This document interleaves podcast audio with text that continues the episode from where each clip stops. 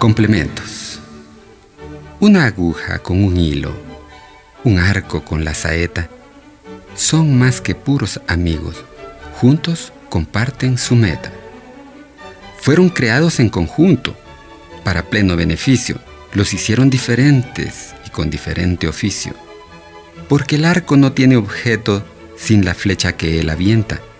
Sin el otro, uno no sirve, uno al otro complementa.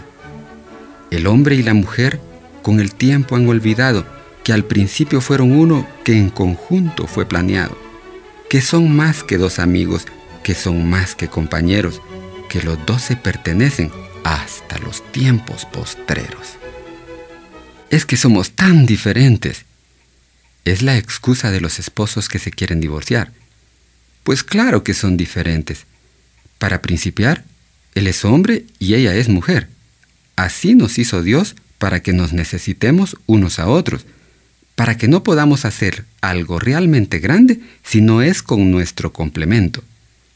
Cuando dos personas tienen las mismas habilidades y trabajan unidas, lo que hacen es sumarlas, como dos hombres fuertes levantando un tronco que no podrían levantar individualmente, pero cuando tienen habilidades diferentes, las complementan, como cuando uno corta los troncos y otro hace los muebles. Recuerdo un cuento que leí en la infancia. Se trataba de dos mendigos que querían llegar a determinado lugar, pero no podían hacerlo porque uno era ciego y no encontraba el camino, y el otro era cojo y no podía moverse. Tengo una idea, le dijo el ciego. Súbete a mis hombros y tú serás mis ojos. Guíame y yo seré tus piernas. Y así llegaron. Claro que somos diferentes. Dios nos hizo así. Ellas tienen lo que los hombres necesitamos y nosotros lo que ellas necesitan.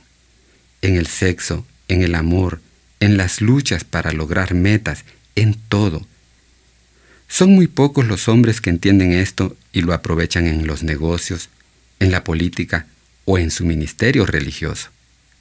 A partir de hoy, trataré de entender completamente lo que Dios hizo.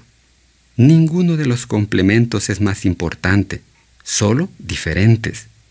Juntos podemos hacer cosas que no podríamos hacer separados.